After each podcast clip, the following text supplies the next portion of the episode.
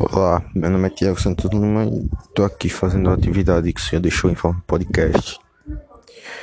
Dentre as duas opções que o senhor deixou lá para escolher, eu escolhi a segunda.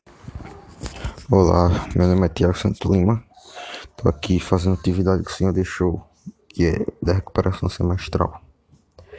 Dentre as duas opções que o senhor disponibilizou lá, eu escolhi a segunda, é para descrever os tipos de limite entre placas litosféricas apresentando as principais consequências dos fenômenos tectônicos que podem afetar as atividades humanas. Existem dois tipos de limite entre as placas. O primeiro é o divergente e o segundo é o convergente, que tem dois tipos, que é a zona de subducção e a zona de abducção.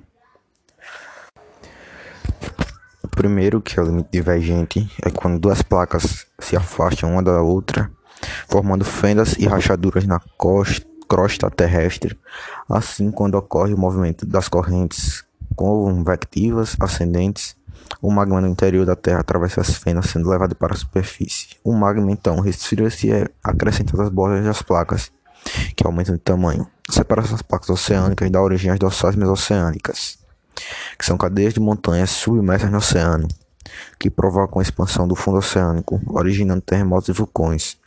Já a separação das placas continentais pode originar terremotos e formar vulcões e vales em rift, que, regiões em que a crosta terrestre sofre uma fratura provocando afastamento das porções vizinhas da superfície terrestre, como aqueles encontrados no Golfo da Califórnia.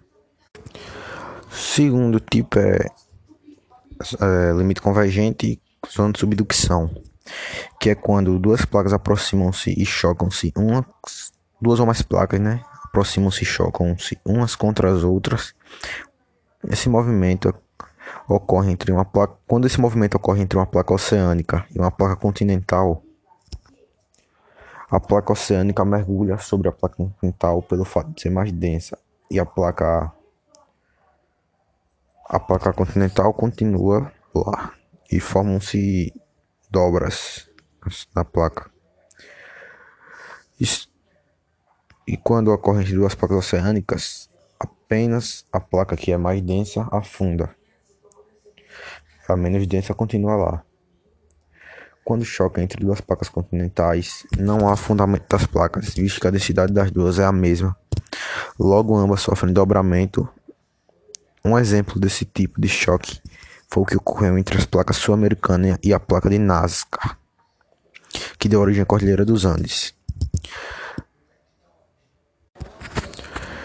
E a zona de abducção é quando as placas deslizam uma em relação às outras, provocando rachaduras na região de contato entre as placas. Nesse movimento, não há destruição nem criação de placas, podendo em alguns casos originar falhas. Um grande exemplo de falhas ocorreu entre a placa do Pacífico e a placa norte-americana, resultando na falha de San Andreas, no estado da Califórnia, nos Estados Unidos. E as consequências que essas as atividades das placas tectônicas podem causar são alguns desastres naturais, tais como abalos sísmicos, que são terremotos e maremotos, vulcanismo, magmatismos e outros eventos geológicos, como formação de montanhas e forças submarinas, todos em decorrência dos movimentos das placas. Professor, é. Tô aqui. Essas paradas assim que eu falei, quando eu tava falando que eu pausava assim, é porque começavam a fazer barulho aqui, tá? Que tinha o pessoal aqui tocando um som alto aqui e eu já tava aqui muito estressado com esse negócio, tá ligado? Gravei aqui umas 15 vezes, tava dando erro aqui no aplicativo também.